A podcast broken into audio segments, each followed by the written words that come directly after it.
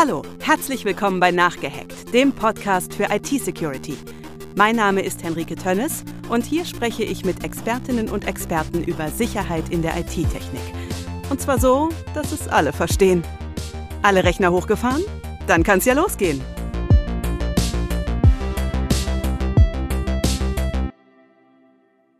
Privatsphäre ist ein wichtiges Gut, da sind wir uns alle einig. Im echten Leben wären wir überhaupt nicht happy, wenn der Nachbar dauernd irgendwie durchs Fenster gucken würde und wir selektieren im Allgemeinen ziemlich genau, wem wir welche Informationen so mitteilen. In der digitalen Welt scheinen wir da manchmal ein kleines bisschen sorgloser zu sein. Wie wichtig ist Privatsphäre im digitalen Raum? Wie kann sie erreicht werden? Wie können NutzerInnen ihr Verhalten im Netz anpassen? Und kann sie die IT-Sicherheitsforschung dabei unterstützen? Das sind alles Fragen, die man ein bisschen ergründen muss. Mein heutiger Gast hat dazu eine ziemlich klare Haltung. Ich sitze hier heute mit Professor Dr. Carola Marki. Sie ist Professorin und leitet die Forschungsgruppe Digitale Souveränität an der Fakultät für Informatik an der Ruhr-Universität Bochum. Die Forschungsgruppe guckt danach, wie können NutzerInnen vor Beeinflussungen im Netz geschützt werden. Sie hat diverse Dissertationen rund um das Thema mitbegleitet und sagt, Zitat, Informationen, die wir preisgeben, können dafür sorgen, dass Einfluss auf unser Verhalten genommen werden kann. Was sie damit genau meint, werden wir gleich rausfinden. Jetzt erstmal herzlich willkommen hier bei Nachgehackt, Carola Marki. Ja, vielen Dank, schön, dass, dass ich da sein darf. Sehr schön.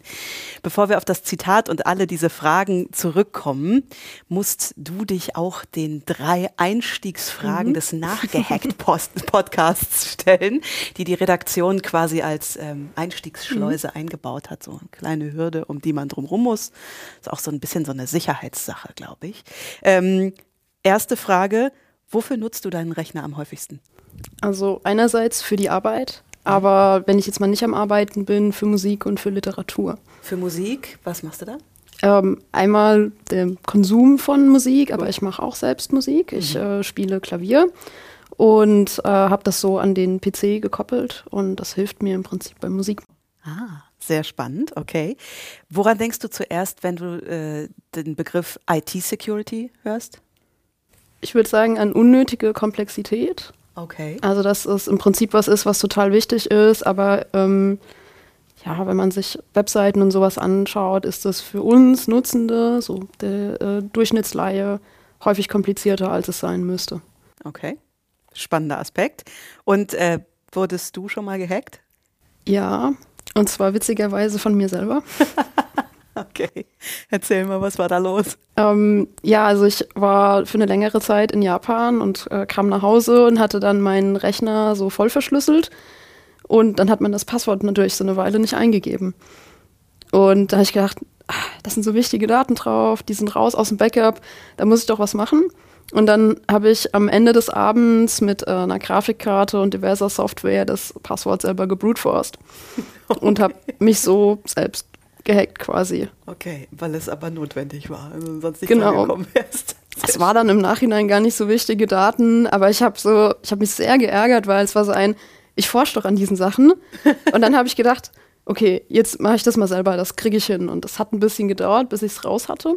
Aber ja, innerhalb so quasi eines Nachmittags habe ich das dann hinbekommen. Sehr spannend, sehr spannend und auch irgendwie beruhigend, ne, dass man dann sein Handwerk irgendwie doch noch ausschöpfen kann. Einerseits ja, ich fand es aber auch beängstigend, weil, also zuerst, als ich das Passwort hätte komplett raten müssen, hat der Algorithmus irgendwie gesagt, so 2000 Jahre oder so. Genau so funktioniert ja auch Kryptographie, mhm. dass wir das nicht einfach raten können. Und dann sind mir aber Teile eingefallen. Okay. Und habe das dann immer weiter runter und dann hatte ich das irgendwann. Dann habe ich gedacht, ja, total krass, weil total viele Leute, die machen da mal den Namen von der Tochter, mhm. ein Geburtsdatum oder so rein. Das heißt, ein Angreifer könnte dieses Wissen nutzen, um viel schneller so ein Passwort zu bruteforcen. Mhm. Und es war, wie gesagt, einerseits beruhigend, ich kann mein Handwerk, aber andererseits auch sehr, sehr erschreckend, wie einfach das dann doch ist, nochmal, wenn man das so in realen Daten mal versucht. Ja, krass. Brute Forcen, lass uns ganz kurz mhm. einmal den Begriff klären, also mit brutaler Kraft sozusagen aufsprengen, würde ich das richtig übersetzen? Genau, also im Prinzip ist die Idee, dass wir einfach alle möglichen Passwörter durchprobieren, so lange bis die Datei entschlüsselt ist. Mhm. Das kann man natürlich vereinfachen, indem man bestimmte statistische Eigenschaften und so benutzt. Das machen sich auch ähm, Angreifer zunutze. Okay. Oder halt auch häufige Passwörter. Und ja, ich habe im Prinzip einfach einen Algorithmus gehabt, der alle Passwörter nach einem bestimmten Schema nach und nach ausprobiert hat, so lange, bis er das Richtige dann gefunden hat. Okay. Gut, dass das schnell ging. In deinem Fall gut. Mhm. Okay. okay. Ich habe gerade schon, als ich dich kurz vorgestellt habe, gesagt, ähm, du forscht am Thema digitale Souveränität. Ich glaube, dass wir diesen Begriff auch noch mal ganz kurz ruhig klären könnten. Was ist denn das überhaupt?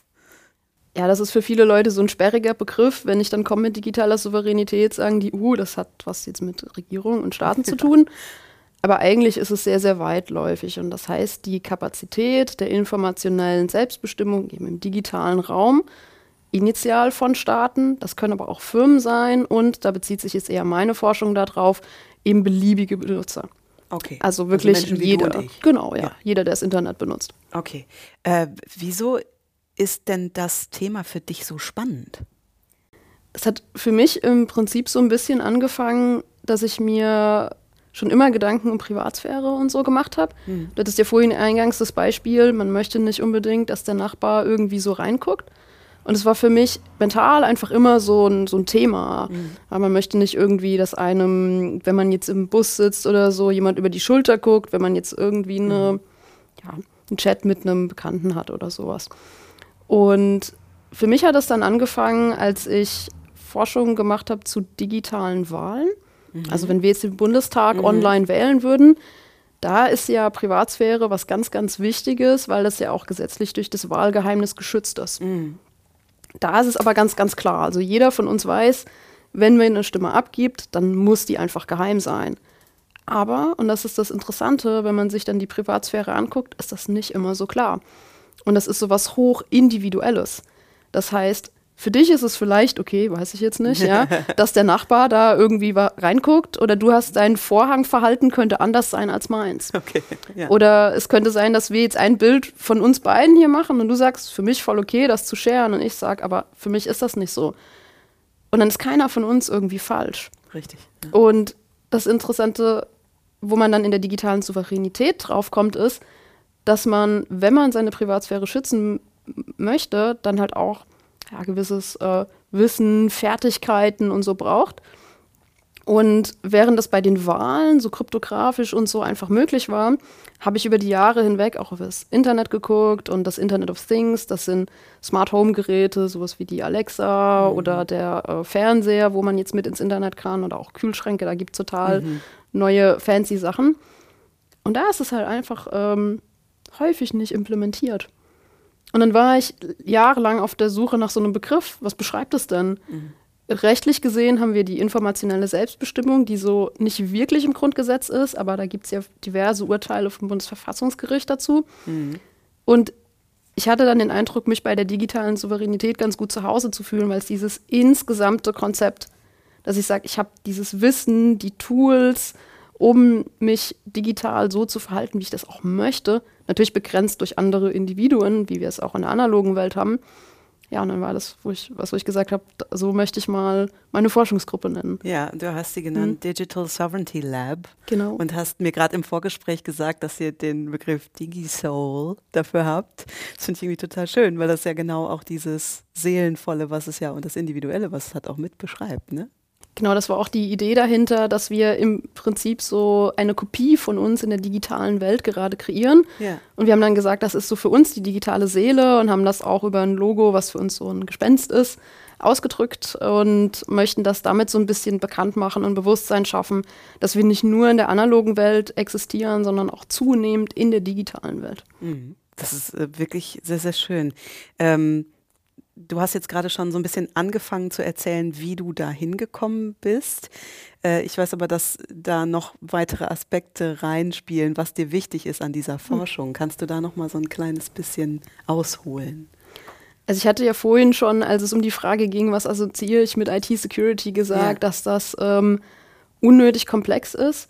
Und bei der Privatsphäre finde ich es auch noch interessant, dass Leute häufig so Missverständnisse haben und einfach sagen, ah ja, aber das, da passiert ja nichts, ich mhm. bin da kein Opfer, meine Daten, die sind nicht wichtig.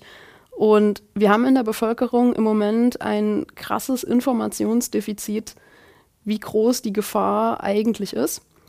Und da geht es nicht nur um die Situation, dass ich einfach äh, personenbezogene Daten, so wie meinen Namen, mhm. also alles, was auf meine Person, äh, Identität zurückgeführt werden kann, teile, sondern auch Daten, die an sich gar nicht so problematisch sind, so welche Produkte habe ich mir jetzt auf Amazon oder so angeguckt.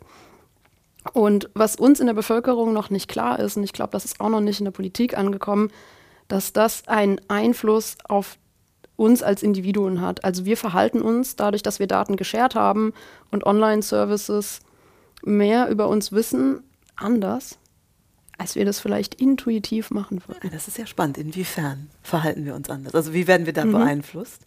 Das ist, ähm, hast vielleicht einen Instagram-Account, weiß ja, ich nicht. Ja? Ich. Und du kennst es vielleicht, man guckt es, man setzt sich hin und will ein äh, Bild angucken und dann guckt man das nächste Mal auf die Uhr und dann denkt man, wow, jetzt habe ich ja 20 Minuten auf Instagram verdaddelt. Mhm. Und das kenne ich vielleicht ein bisschen, ja. Und das ist ja nicht nur auf Instagram so, das ist auch teilweise Facebook, YouTube ist ganz böse, okay. aber auch äh, Sachen, wo es um noch anderes Entertainment geht, wie Netflix oder so. Ich mache da jetzt Beispiele ähm, mhm. für verschiedene, ich möchte da nicht irgendwie alles verteufeln. Mhm. Und das Interessante ist, dass diese ganzen Services in einem Art Wettbewerb sind um unsere Aufmerksamkeit.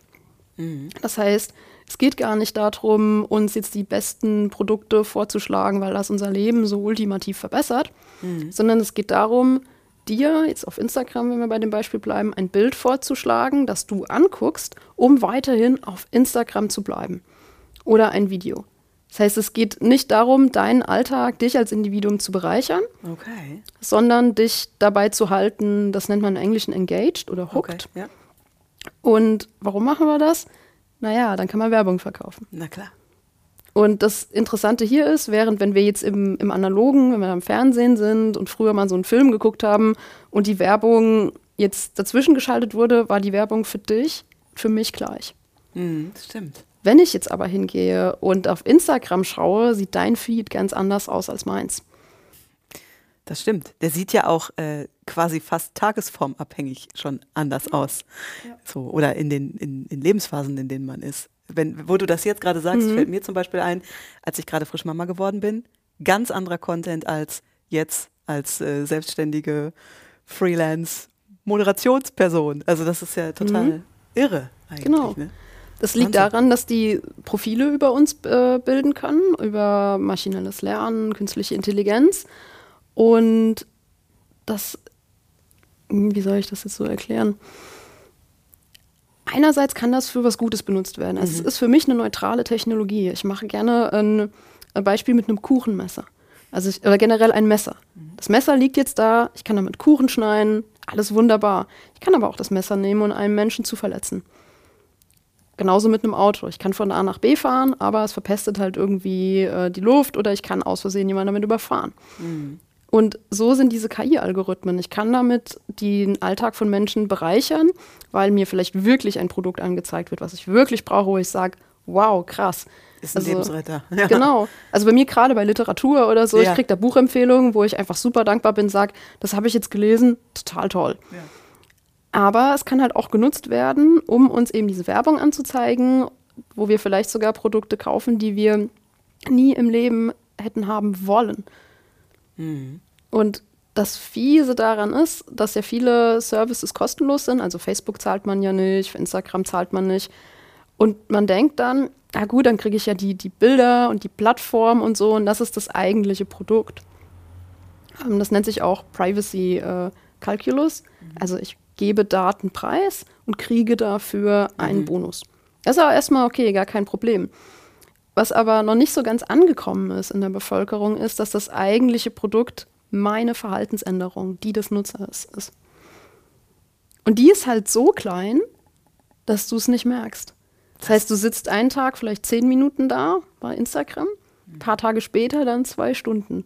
Und das ist so graduell, dass du das selbst mit deiner Psychologie als Mensch, weil wir so sind, wie wir sind, das ist absolut menschlich, das nicht zu merken. Wahnsinn.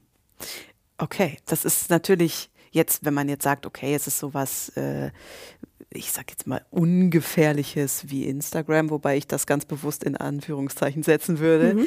ähm, das kann ja trotzdem auch wirklich richtig gefährlich werden unter Umständen. Ne? Was sind da so Gefahren, die das birgt aus deiner Sicht?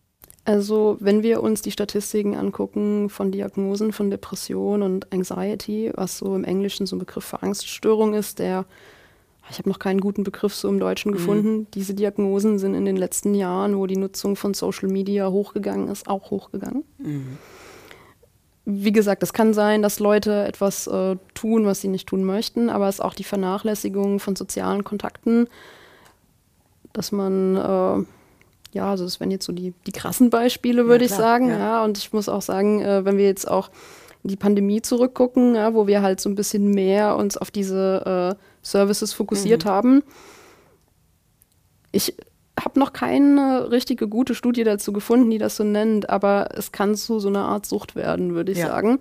Also, dass wir selbst unser Verhalten nicht mehr kontrollieren können. Mhm. Und das ist natürlich ja, krass. Das ist also, krass. Kannst dir halt mal überlegen, wie oft du dein, dein Handy checkst, vielleicht, wo keine Notification da ist. Oder wie viele Menschen morgens in ihrer Routine, ich gehe aufs Klo, ich putze die Zähne, ich check mein Handy haben. Mhm. Das stimmt. Ich habe mhm. extra alle Notifications immer ausgestellt, damit ich da gar nicht so mhm. reingeloggt werde. Aber das ist natürlich tatsächlich ein Punkt. Ne? Mhm. Gut. Ähm, Wenn ich da kurz drauf, äh, das ist einer meiner Tipps übrigens, die Notifications ausstellen. Ja. Also man kann ja bei der Einrichtung von der App, also da sage ich immer, vertraut nicht den Leuten, die die App gemacht haben, dass die jetzt die besten Entscheidungen für euch getroffen haben, sondern guckt da einfach mal drüber. Und ich würde sagen, alle Notifications, die nicht Nachrichten von Menschen sind, genau. sollte man ausschalten. Ja, Komplett. Ja. ja, also mir hilft das persönlich mhm. total, aber ja, also festgehalten, Nachrichten ja und alles andere an Notifications aus. Finde ich schon mal einen richtig guten Tipp.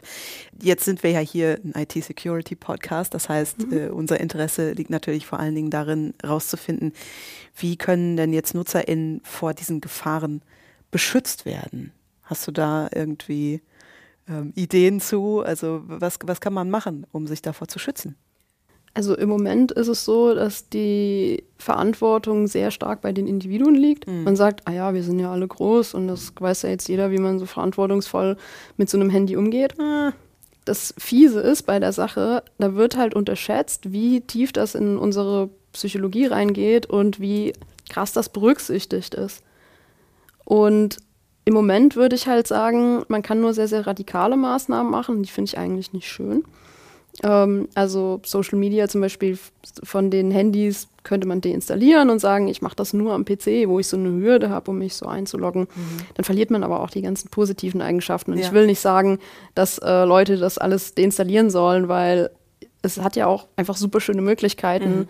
was ich da machen kann. Also ich kann auch, äh, ich reise sehr, sehr viel. Meine Mama, die begleitet mich über Social Media. Das ist äh, ja. total äh, schön, einfach dann das auch so zu haben. Und die freut sich auch, wenn die mitbekommt, dass ich halt was gepostet habe. Das ist ja auch ein, ein ja, Vorteil klar. von ihr. Man hält auch Kontakt einfach mit Leuten, genau. die sonst weit weg sind, klar. Also, was ich sagen würde, ist, man sollte sich ab und zu, so mache ich das, ähm, sagen wir mal einmal im Monat oder so, so ein bisschen Zeit nehmen und so eine Art äh, digitalen Hausputz machen. Okay. So wie man vielleicht ab und zu mal den Schrank durchgeht und überlegt, oh, die Klamotten, die sind nicht mehr meins, oder man überlegt, ich hätte gerne eine neue Frisur, mhm. kann man sagen, das hier sind die Apps.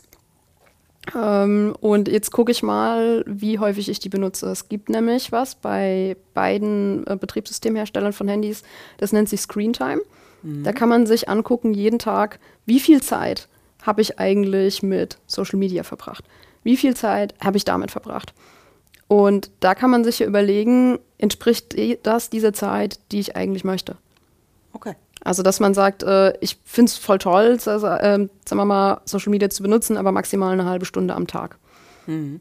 Und dann hat man so ein bisschen die Möglichkeit, so als jetzt in der aktuellen Designlage von den Handys so ein bisschen die Kontrolle wieder reinzukriegen und da aber auch wirklich äh, ehrlich mit sich zu sein. Also wenn man Leute fragt, warum benutzt du Social Media, sagen die Kontakte zu Menschen. Aber wenn man dann mal überlegt, wie viel Mensch-zu-Mensch-Kontakt hatte ich da eigentlich beim Scrollen von irgendwelchen Bildern von Fremden, ist vielleicht halt nicht so, nicht so groß. Ähm, und was ich auch noch sagen möchte, ist, Klicks und Aufrufungen die beeinflussen natürlich die Profile, die wir haben und auch solche Sachen wie äh, Autoplay.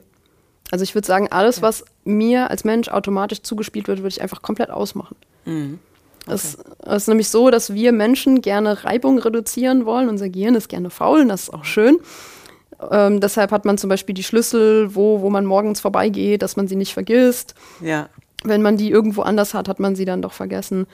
Und dieses Autoplay reduziert halt die Reibung. Das heißt, ich muss ja gar nichts tun und gucke das nächste und gucke das nächste. Und wenn man diese ganzen automatischen Mechanismen ausmacht, kommt man selbst wieder so ein bisschen mehr Kontrolle. Mhm. Aber ich weiß, alles, was ich gesagt habe, ist aufwendig. Ja, das klar. ist so ein extra Schritt. Das äh, macht quasi so, wir würden im Pfälzischen sagen, eine Krumbelrin. Also so ein, ähm, das, das macht das, was Social Media so schön und angenehm macht, ja, wieder so ein Stück rückgängig, ja. ja. Und das ist, was ich eingangs meinte, da ist gerade die Verantwortung auf uns Individuen und das ist nicht schön. Und ich denke, längerfristig brauchen wir da Hilfe von der Politik, dass solche Geschäftsmodelle einfach nicht mehr derart zulässig sind. Hm. Das sind ja jetzt noch so Automatismen, die ablaufen.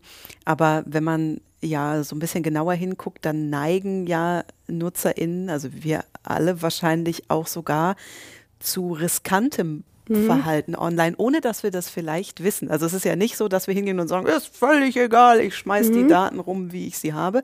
Aber äh, was, was sind das für riskante Verhaltensmuster, die man da so rausarbeiten würde?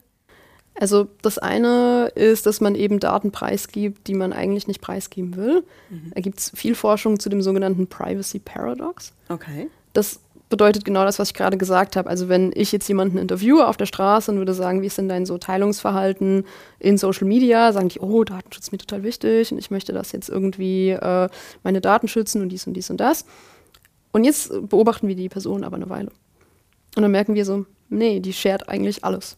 Also jetzt übertrieben gesprochen. Ne? ja, es gibt ja, auch Leute, die haben, auch, ähm, die haben diese Diskrepanz nicht, aber bei sehr vielen Leuten ist es so, dass die nicht gemäß ihrer Intention dann scheren.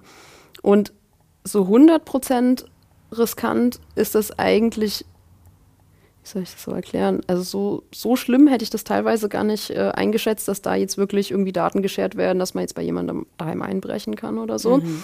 Mhm. Ähm, was ich ganz krass finde, ist, ähm, bei Kindern ist es halt teilweise so ein bisschen nochmal so eine spezielle Sache. Oder eigentlich sogar die Eltern. Also ne? Ja, die, die Eltern geben quasi ja. den Kindern das Smartphone. Das ist ja ein cooles Tool, was irgendwie unseren Alltag bereichert und ähm, monitoren das nicht richtig. Also mhm. die schauen nicht, was die Kinder da genau machen. Und der TikTok, den ich jetzt mit zwölf rausgebe, den sich jetzt irgendeiner gespeichert hat, kann halt ein paar Jahre später total Probleme verursachen. Mhm. Das kann eigentlich Erwachsenen auch passieren. Also, dass im Prinzip Daten rausgegeben werden und das, das Riskante daran ist, wenn ich jetzt aus Versehen hier ein analoges Foto von mir liegen habe. Ja. Du siehst das, ich pack das weg und dann ist es weg. Dann weiß ich, das ist die einzige Kopie. Keiner hat ein Bild gemacht. Alles ja, ist gut. Klar. Aber wenn du jetzt ein Foto von dir teilst, Oder irgendwer, Kindern, genau, ja. irgendwer hat ja. jetzt vielleicht dann doch eine Kopie davon gemacht. Hm. Und was genau die Auswirkungen davon sind, weißt du einfach nicht soll ich jetzt gar nichts scheren, ja? Sollen wir jetzt alles löschen? So, nee, natürlich nicht. Aber es geht darum, sich der ganzen Sache so ein bisschen bewusster zu werden, dass digitale Daten, das ist ja schön, dass wir Backups machen können. Mhm. Ich kann das Bild dir schicken, du kannst Bilder von deinen Kindern irgendwie Verwandten teilen, wunderbar. Aber das ist auch gleichzeitig in manchen Situationen einfach schwierig. Mhm. Und es gab da Situationen, ähm, ich glaube, das war ganz gut in dem Aktenzeichen XY-Podcast, ähm, Früher war es so, dass äh, Kinder, die entdecken ihren Körper mal und so und dann mhm. gehen die mal so hinters Haus und zeigen sich halt eben, wie sie aussehen. Mhm. Das ist irgendwie ein ganz normales Verhalten von Kindern. Heutzutage passiert es leider manchmal digital. Kinder, ja. die rechnen nicht damit, dass da jetzt irgendwie was ähm, passieren könnte und dann mhm. ist auf einmal in so einer Kindergruppe sind dann Bilder von sehr viel Haut. Ja. Ähm, und da weiß man halt auch nicht, was das halt entsprechend mal, äh, was da passieren kann. Da ist es nicht so, dass die in diese Verhaltensmaschine kommen mit sowas und äh, dann irgendwie manipuliert werden oder so, sondern da kann man einfach die Folgen gar nicht abschätzen. Nee. nee. Das wären jetzt so ein paar Beispiele. Das andere ist, dass ja IoT-Geräte daheim aufgestellt werden mit Kamerabildzzugang und so und dass dann in der Cloud von einem Provider landet. Man weiß halt auch nicht, was damit passiert. Käme man auch ran, wenn man wollte und richtig gut hacken kann. ich weiß halt nicht, ob ich jedem Provider vertrauen will, ja. seine eigene Infrastruktur derart abzusichern, ja. dass da wirklich alles so 100% wasserdicht ist. Wir sehen ja, es sind ganz viele Datenleaks, äh, Passwörter, die geleakt werden von mhm. irgendwelchen Nutzenden und so. Mhm. Ja. ja, klar. Ähm, also du sagst, äh, Bewusstmachung ist schon mal ein Schritt, ähm, sich da zu schützen. Gibt es noch weitere Schritte, die man eingehen kann, um sich da so ein bisschen selber zu beschützen oder das Ganze sicherer zu machen für sich? Also hier würde ich eine Empfehlung aussprechen für die Folge 10 von diesem Podcast. Also Aha. da waren auch ein paar sehr, sehr gute Tipps dabei, die möchte ich jetzt nicht nacherzählen. Okay. Ähm, Ansonsten finde ich, dass wir gerade Fortschritte gemacht haben in der Benutzbarkeit von Zwei-Faktor-Authentifizierung. Ich mhm. weiß, das ist super anstrengend. Ähm, ne, wenn man dann noch so eine SMS oder so eine ja. E-Mail bekommt. Deshalb, wenn das einfach zu aktivieren ist, würde ich sagen, aktiviert es einfach mal als Hürde, sich da einzuloggen bei sowas. Mhm. Also, dass man nicht automatisch zack, zack, ich habe es geshared, sondern dass man sagt, ah, okay, ich muss da erstmal was machen, ich muss erstmal so einen Login-Prozess und dann denkt man manchmal in diesem Prozess nach, will ich das Bild eigentlich doch? Ah, nee. Ja? Ja, okay. Also, dass man sich selbst so ein bisschen Reibung in Prozesse reinbaut. Ja. Es gibt auch äh, Apps, die einfach es verzögern, dass man eine App benutzen kann. Ah ja. Also, dass man äh, so eine 30 Sekunden Timer hat, bevor Instagram eigentlich läuft, muss man warten. Okay. Und das sorgt halt auch schon für sehr viel ähm, mehr Bewusstsein einfach, dass man merkt, wow, krass, ich habe schon wieder Instagram gerade benutzt.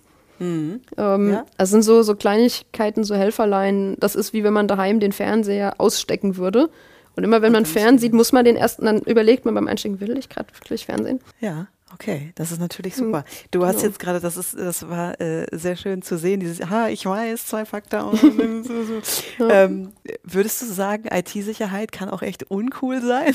das wirkt jetzt gerade so ein bisschen so. Hm, ja, also wir haben da mal gerade zur Zwei-Faktor-Authentifizierung eine ganz äh, interessante Studie gemacht. Da hatten wir haben wir detailliert mit über 40 Leuten über die Probleme bei der Zwei-Faktor-Authentifizierung gesprochen und da war es so, ja, uns ist ja klar, dass äh, Sicherheit immer so eine Hürde ist. Ja, also ich will ja, ja meinen Kontostand sehen. Und es ist ja nicht für mich super wichtig, dann zu sagen, oh, ich will mich jetzt erstmal authentifizieren und so. Oder ich ja.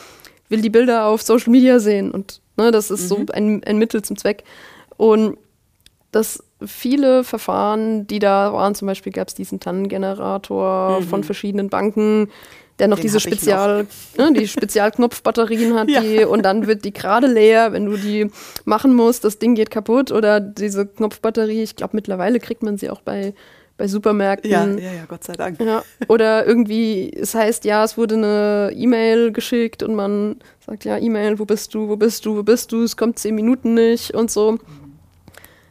Ja, da wurde ich glaube, es gab so einen Punkt, wo Firmen das halt umsetzen mussten. Es gab ja diese Payment Service Directive 2 für Banken, wo die es einfach mal so schnell, quick and dirty umgesetzt haben und dabei nicht dran gedacht haben, dass das für Nutzende halt einfach echt hässlich werden kann. Mhm.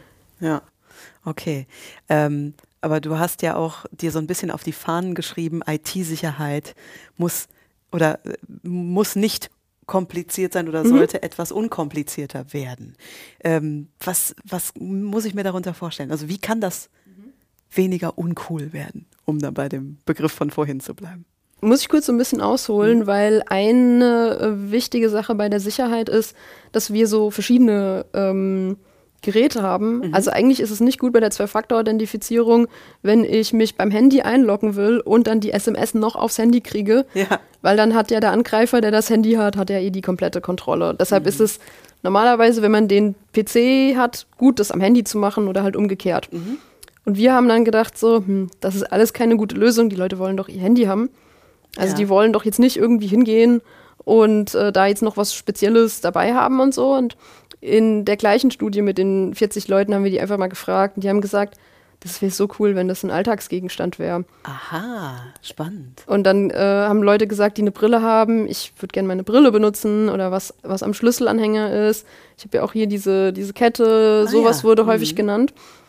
Und äh, da haben wir halt einfach mal geschaut, ja, was geht denn? So, wie können wir denn diese Probleme, dass das dann irgendwie die Batterie all ist und Netzwerk fehlt und so eliminieren. Mhm. Und da haben wir uns äh, ein Verfahren ausgedacht, das ist im Prinzip 3D gedruckte Zwei-Faktor-Identifizierung. Cool. Ich habe das ja auch mitgebracht, haben ja. wir vorhin kurz drüber gesprochen. Ja, das müssen wir einmal ganz kurz genau. beschreiben genau. für die, die nicht zugucken.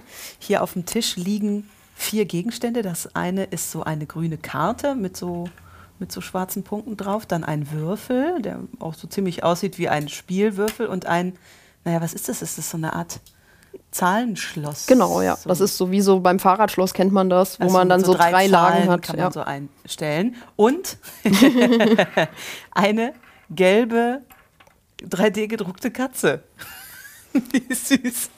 Auf okay, die werde ich ganz oft angesprochen. Ja, ja. Was hat es damit auf sich? Also diese Sachen, die sind äh, 3D gedruckt ja. aus zwei Materialien. Bei der Katze das Gelbe und bei dem Würfel hier das Grüne. Mhm. Das ist einfach ganz normales Plastik. Wir haben aber hier auch so schwarzes Material. Mhm. Und das ist das gleiche Plastik, das hat aber noch Graphit innen drin. Okay. Und dadurch wird das leitfähig. Aha. Und äh, dann kannst du das auf dein, also das Handy, was ja deine Finger erkennt, die gleiche Technik, die deine Finger erkennt, erkennt dieses Material. Okay. Und was wir uns überlegt haben, ist, also die grünen äh, Teile, die ich hier mhm. habe, das sind eins zu eins Sachen, die wir in Studien benutzt haben. Da kann man mit verschiedenen Sequenzen zum Beispiel, ich könnte jetzt diesen Würfel drehen in verschiedene Richtungen. Mhm. Eine Software könnte mich nach einer bestimmten Sequenz von dem Würfel fragen. Okay, und du und dann nur, will ich authentifizieren. Genau. Ich, okay, aber also äh, wo, das würde man dann in die Kamera halten oder wie würde das? Nee, auf den Touchscreen. Also wie gesagt, genauso so, wie deine Hand wie erkannt wird, okay. wird dann auch dieses kapazitive Material erkannt. Und da gibt es so ein Teil, in dem wir können nicht jedes Teil exakt gleich drucken. Mhm. Okay. Und das ist quasi dieser Besitzfaktor, Zwei-Faktor-Identifizierung, genau. Wie so von diesem Gerät, ähm, von dem Item. Okay. Und jetzt ist aber, naja, wenn ich es jetzt geklaut kriege, möchte ich ja nicht, dass einer das direkt benutzen kann. Und deshalb ist diese Sequenz noch so eine Art Wissensfaktor. Okay. Bei der Katze war es zum Beispiel so, dass man der ähm, dann den Kopf drehen kann. Ja. Und dann auf die Nase drückt, so am Ende, um das dann so zu aktivieren. Und wir können da verschiedene Sachen machen. Also, solange es eine flache Fläche hat, um das Smartphone zu berühren, könntest mhm. du dir jetzt, also wir, wir sind gerade dabei, Sachen anzuschauen, die, an, die du an Kleider zum Beispiel dran nähen kannst, an die Jacke oder so, an die Handyhülle, an eine Tasche. Ja. Die ähm, grüne Karte, das sollte so eine kreditkartengroße Sache sein, die du in den Geldbeutel stecken kannst. Mhm. Wir haben es auch mal versucht, so in Münzgröße. Da haben wir jetzt zwei Studien zu gemacht, wo das Leute auch mal so im Alltag eine Weile benutzt haben und so. Und wir hatten da eigentlich sehr, sehr positives Feedback. Stark. Dass es halt auch Spaß macht und dass es mal so, also die Personen, die den Würfel benutzt haben, haben auch gesagt, das war wie so ein Spiel, das ja. Authentifizieren. Und im Prinzip geht so auch viel ähm, ja, meiner Forschung vom, vom Ablauf her im Moment. Wir haben zum Beispiel eine äh, Studie, wo wir uns an Alltagsgegenständen im Smart Home authentifizieren. Mhm. Also du musst jetzt nicht irgendwie hingehen und an den Kühlschrank gehen, wenn das ein Smart-Kühlschrank ist und dann so voll die komplizierte Sequenz Passwort eingeben, ja. sondern du gehst halt rein und äh, drückst irgendwie die, die Türklinke so ein bisschen anders. Oder ähm, es gab Leute, die gesagt haben, sie würden gerne putzen um sich zu authentifizieren, um okay. sich zum Putzen zu motivieren und so. Und das ähm, würde mir jetzt nicht passieren. Okay. ich fand das spannend. Also ja, Leute, klar. die gesagt haben, ich möchte äh, die Authentifizierung nutzen, um Sachen zu machen, die ich eh machen will. Witzig. Also, okay, das ist definitiv cooler, mhm. als auf eine E-Mail zu warten, zehn Minuten lang. Das ist ich hoffe. Äh, wirklich sehr, sehr spannend. Ähm, hast du das Gefühl, dass das, ähm, dass das bald ein Rollout haben kann oder ist das dafür noch zu sehr in den Kinderschuhen? Also für die Studie haben wir sehr vereinfachte Security-Annahmen machen müssen. Mhm. Und was uns jetzt noch fehlt, ist wirklich ein Sicherheitskonzept, was halt wasserdicht okay. ist. Weil für die, für die Studie ging es uns erstmal darum, funktioniert das halt generell? Mhm. Wie finden Leute das? Weil wenn das jetzt gefloppt wäre oder so, dann hätten wir auch gar nicht weiter über diese Komplexität, das Security und so nachdenken müssen. Aber wir kriegen echt durchweg positives Feedback. Ja. Ich habe das auf einer Konferenz vorgestellt. In der ersten Pause nach meinem Vortrag konnte ich nicht auf die Toilette, weil mich so viele Leute danach gefragt haben, wollen das benutzen, hatten Ideen für Formen. Mega lustig. Und so. Ich hätte auch ja. total Spaß. Also ich glaube, dass das cool ist und dann irgendwann auch so, so was ist denn dein Sicherheitsicon? So, dass man Kann sich sein, das dann ja. so rumzeigt, dass es auch so eine Art Statussymbol irgendwann wird, so Sicherheit als Coolness tatsächlich umgemünzt mhm. zu sehen, ne? wirklich spannend. Ja, wäre wär schön, wenn das mal so wäre. Und aber das Coole ist halt, der Würfel sieht ja nicht zwingend nach Sicherheit aus. Nee, nee, nee. nee und deshalb können ja Leute auch, wir haben ja Shoulder Surfing, also ich schaue jemandem über die Schulter, während er das Passwort eingibt. Das macht es den Leuten halt schwerer, weil die nicht wissen, also Was in Zukunft, ja. genau. Also in Zukunft glaube ich, dass wir mehr solcher Sachen haben würden, auch zum Spielen einfach auf Touchscreens und so. Mhm. Weil wir möchten ja eigentlich Sachen, Interfaces anfassen. Ja, klar. Wir haben jetzt diese Stifte und äh, sehr viele Leute, die bevorzugen diese Stifte dann zum Schreiben, als sie, also vor ja, der Tastatur. Und deshalb äh, könnte das auch noch ein interessanter Aspekt sein, dass das gar nicht als Sicherheit an sich zwingend erkannt wird, so von jedem auf den ersten Blick. Ja. Sehr, sehr spannender Aspekt. Ganz, ganz äh, tolles Projekt, finde ich. Wirklich, wirklich gut. Ähm, ich muss an dieser Stelle jetzt so ein kleines bisschen äh, auf die Zeit ja, gucken. Ich könnte mich ehrlich gesagt stundenlang darüber unterhalten, ob ich eine Katze haben möchte oder einen Hund oder ein Pferd oder ein Eisbär. Fände ich wirklich gut. Ähm, um das Ganze jetzt nochmal so ein bisschen so zusammenzufassen am Ende dieser wundervollen Folge. Hast du eine, eine konkrete Handlungsempfehlung für äh, unsere Zuhörerschaft in puncto IT-Sicherheit im Allgemeinen, die du gerne mitgeben würdest? Für mich wäre es wichtiger, so eine Takeaway-Message eher so auf der allgemeinen Ebene zu ja, halten. Ja. Und zwar unsere Daten sind, wer wir sind im digitalen Raum. Das ist unser digitales Ich. Und das ist genauso wichtig wie unsere körperliche Unversehrtheit in der analogen Welt. Und deshalb müssen wir so ein bisschen umdenken, denn Privatsphäre ist viel, viel wichtiger, als wir eigentlich denken. Mhm. Und mit dieser wichtigen Message, in die ich auch gar nicht mehr reingrätschen möchte, verabschiede ich mich, verabschieden wir uns heute aus dieser tollen Folge. Vielen, vielen Dank, dass du da gewesen bist, liebe Carola. Ja, vielen Einen Dank für die Einladung. Schönen Tag und dann bis demnächst hier bei Nachgehackt. Das war Nachgehackt, der IT-Security Podcast. Ich hoffe, ihr habt heute genauso viel über IT-Sicherheit gelernt wie ich. Vergesst nicht, uns zu abonnieren, damit ihr keine Folge verpasst. Bis zum nächsten Mal und bleibt sicher. Nachgehackt ist eine Produktion von Cube 5 und dem Exzellenzcluster CASA am Horst Görz Institut für IT-Sicherheit sowie der FISEC GmbH in Zusammenarbeit mit der Bochum Wirtschaftsentwicklung und Eurobits.